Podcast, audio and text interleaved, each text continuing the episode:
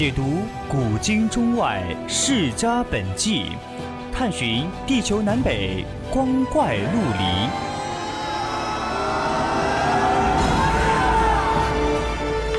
拨开历史迷雾，挖掘未解之谜。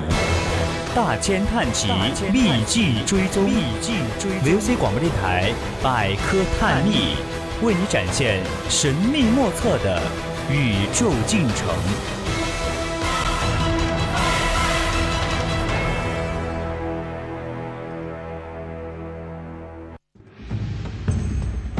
金戈铁马，闭月羞花。一曲红妆书生剑，百转柔情女儿香。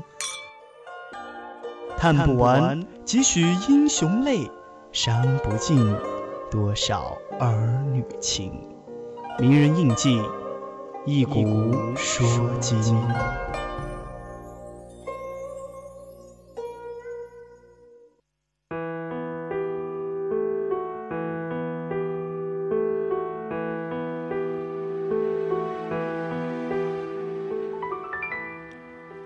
调频与您共享，亲爱的听众朋友们，下午好！您现在收听的是 FM 一零零四川宜宾学院校园之声 VOC 广播电台，我是主播于凤婉。之前我们的百科探秘节目是在每天傍晚十八点到十九点，现在稍做了调整，改到了二十一点到二十二点，希望大家也一样喜欢我们的节目。今天我们的名人印记讲述的是少帅张学良背后的女人赵一荻。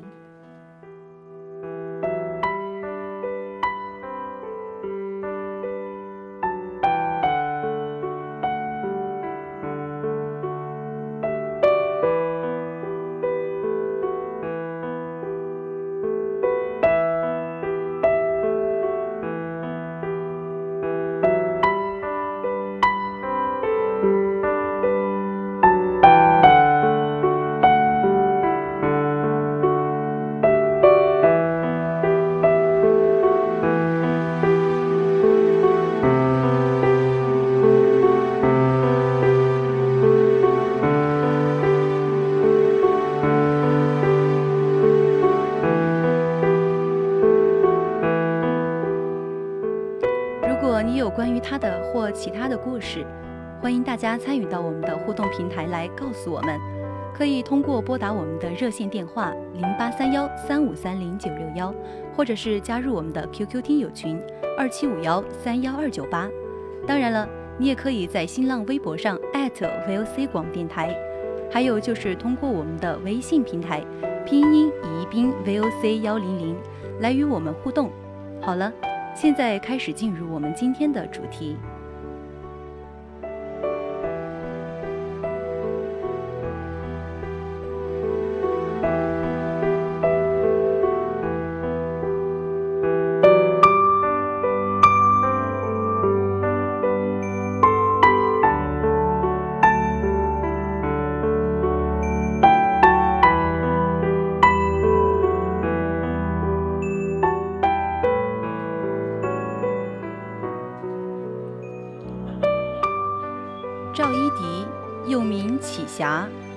生于香港的一个颇有名望的官宦之家，乳名香生，汉族。一九一二年五月二十八日出生于香港，因上有哥哥和姐姐，故而在姐妹当中排行第四，家人亲昵地称她为赵四小姐。一九二八年与张学良相识于天津，是张学良的第二任妻子，后经历沈阳。北平、西安事变、幽静，经过半个世纪的苦练，一九六四年七月四日，张学良与赵一荻正式结婚。赵一荻陪伴张学良七十二年，是中国现代史上的一位颇具神秘色彩的女性。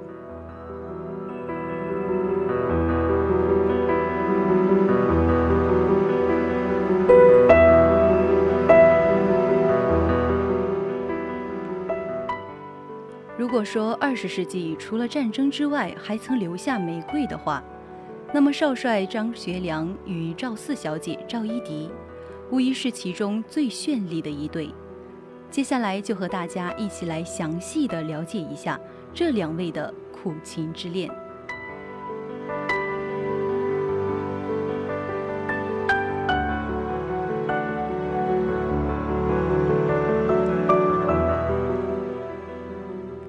四小姐天生丽质，且又聪明灵慧，十四五岁就成为《北洋画报》的封面女郎。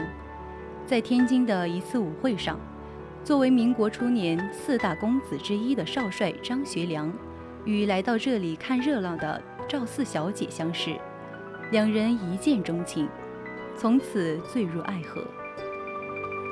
当赵一荻的父亲得知女儿与有妇之夫的张学良在一起后，气得脸色铁青，并将赵一荻软禁起来。张学良时任东北边防司令长官后患病，赵四小姐得知消息以后，到奉天去看望张学良。赵一荻的父亲赵庆华登报声明，与其断绝父女关系，从此不再做官。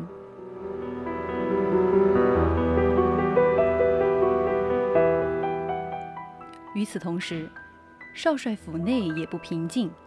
张学良的原配夫人于凤至，只给赵一荻秘书的地位，并没有给她正式夫人的名义。但这些都没有丝毫动摇赵四小姐对张学良的爱情。她心甘情愿地以秘书的身份陪伴着张学良。最后，心胸大度、温柔贤惠的于凤至，被赵四小姐的一片真情所感动。在少帅府东侧建起一栋小楼，让赵四小姐居住，两人还以姐妹相称，和睦相处。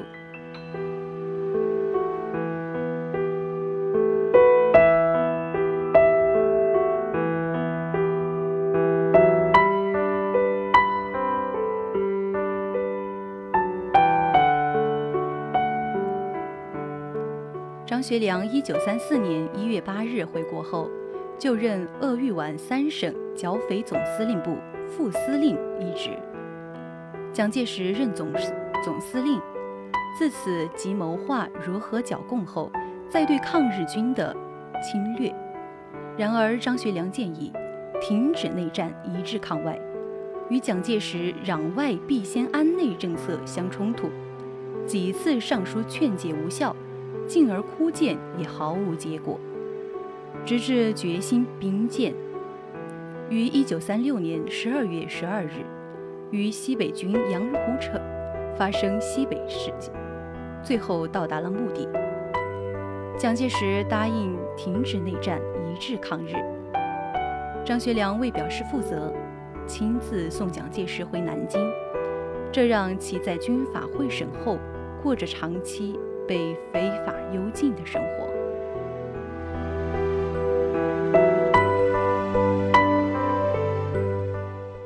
张学良在溪口幽禁期间，当局允许张学良的夫人于凤至和赵四小姐同他同住。两位商量之后，每月一替一换，轮流来此陪张学良。这时，赵四小姐和张学良所生的幼子张驴林还属幼小，正是需要母亲在身边照顾的年龄。于凤至为了使赵氏小姐更好地抚养幼子，便说服赵四小姐返回上海，自己留下。而后的三年幽禁当中，于凤至由溪口辗转奔波江西、湖南的生活，使她的身心受到了很大的伤害。张学良便向军统局局长戴笠提出，让于凤至出去治病，由赵四小姐来照料。自己的生活。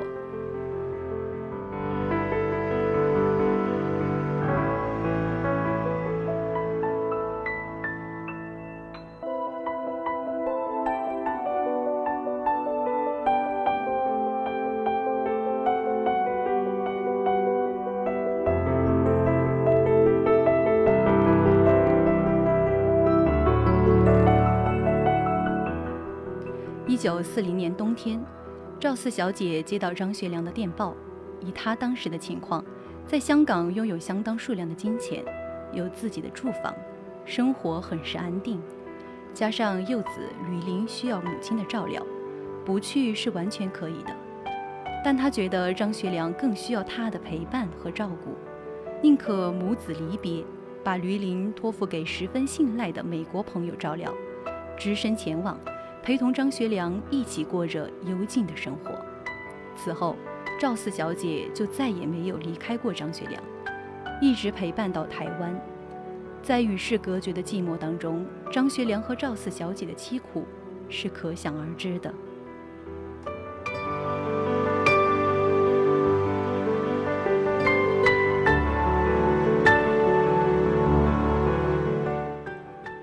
他们两人相依为命，张学良把一切希望和欢乐都寄托在赵四小姐的身上，赵一荻则用尽自己全部的力量。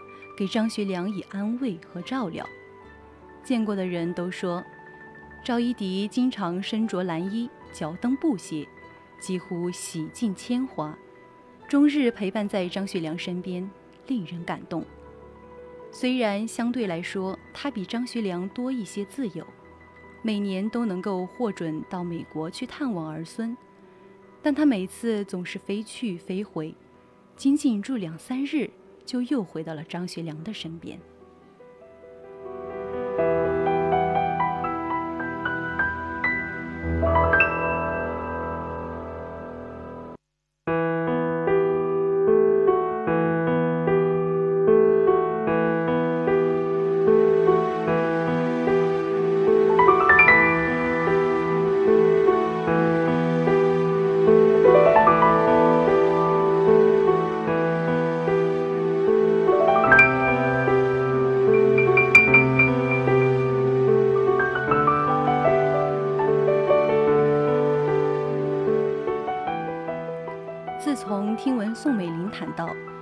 学良的婚姻现状，想接受洗礼有违基督教义的规定后，赵四小姐见张学良寝食不安，心中十分的焦虑。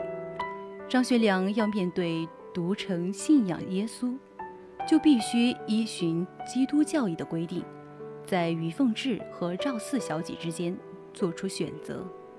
张学良的心里却是格外的沉重。最终。他做出了痛苦又无奈的决定，和于凤至解除婚姻关系。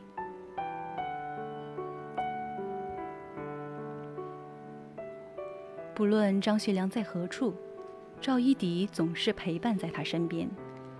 赵一荻的身体状况比张学良要差的很多，他曾经患过红疮狼，有过骨折，长期吸烟，肺部出现了癌变。而动了一次很大的手术，切出了半边的肺叶，之后一直呼吸困难，成为影响他晚年健康的主要因素。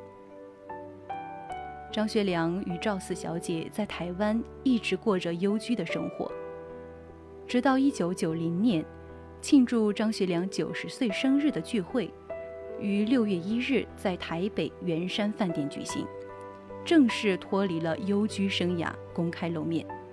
从此，我们所见，不论身在何处，赵一荻总是陪伴在他身旁。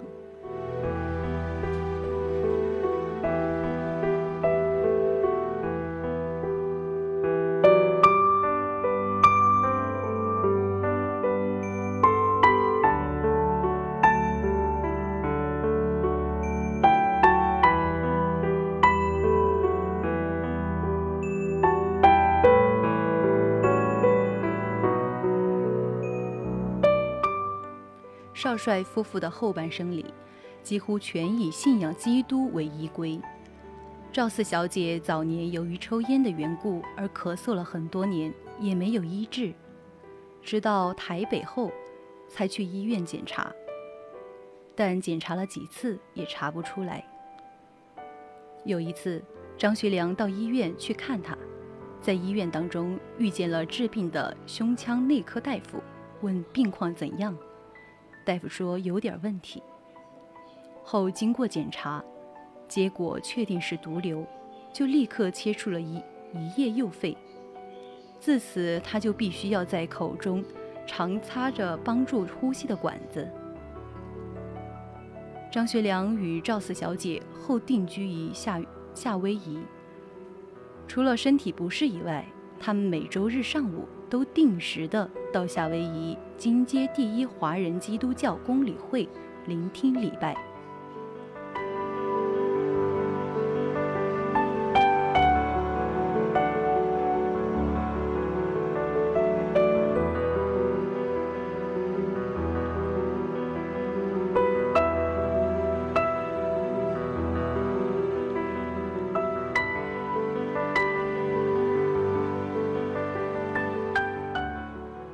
四小姐和张学良在两千年五月十四日时，还到教会参加庆祝母亲节的崇拜。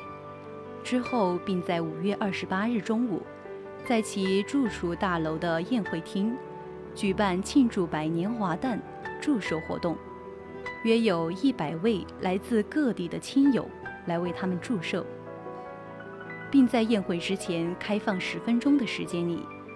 给媒体大众拍照，这是张学良和赵一荻两人最后一次联袂的公开露面。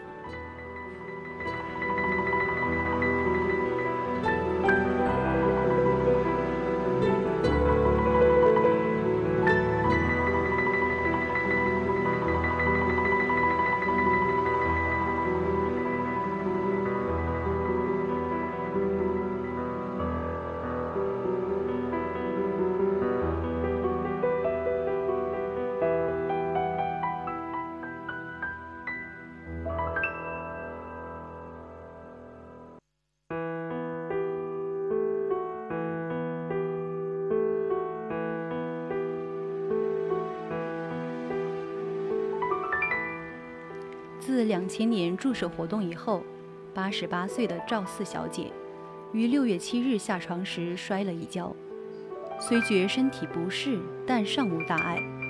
但几天后呼吸发生困难，于六月十一日住进夏威夷檀香山的史特劳伯医院加护病房。由于呼吸极为困难，医师为她插上呼吸器，并且让她沉睡以减少痛苦。赵四小姐于六月二十日时一度转醒，随即因为痛苦而在医师投药后再度睡去，进入弥留状态。也因为其病多日未见起色，散居各处的张学良家属也陆续的赶到医院探视。六月二十二日清晨，赵一荻还醒着。但他不能讲话，只能目视着每一位围在床边的亲友们。约在八时四十五分，张学良坐着轮椅来到床边，伸出手握住夫人的手，喊着自己私下对老伴的昵称，无限依恋。赵一荻看着张学良，无法开口说话。就是。医生拔掉了他的氧气管，并注射了镇静剂。赵四小姐昏昏而睡，张学良依旧抓着妻子的右手不放。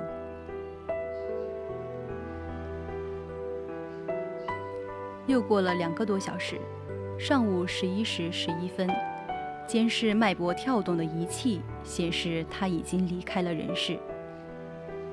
张学良此时还一直握着他的手。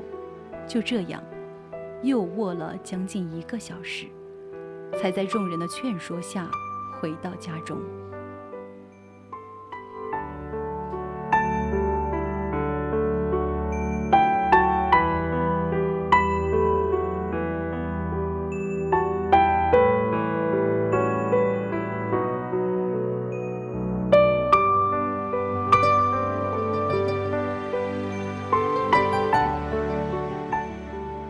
学良是一个民族情谊、英雄情节兼备的人。优渥的成长环境让他对外国文化的求知欲望甚浓，而赵四从小生活在繁华闹市天津，租界文化对他的影响也不小，不失民族气节，能够接受新鲜的思想文明，表现在了他们对待历史事件的态度上。也体现在生活中的每一个角落。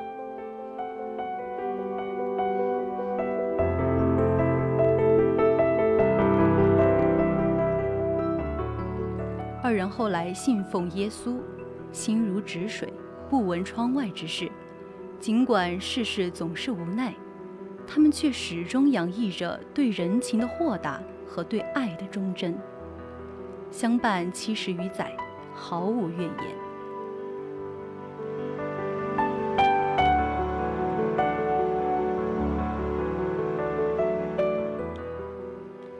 好的爱情能够留存于记忆。刻骨的爱情能够灌注于建筑，时间越久，越值得回味。有了情感的衬托，建筑便不再是一般的建筑，它已经是人们思古怀旧的历史载体。阅读这些凝固的历史，可以唤起人们的很多思考。我想，张学良和赵四小姐百年之后的力量，仍在延续。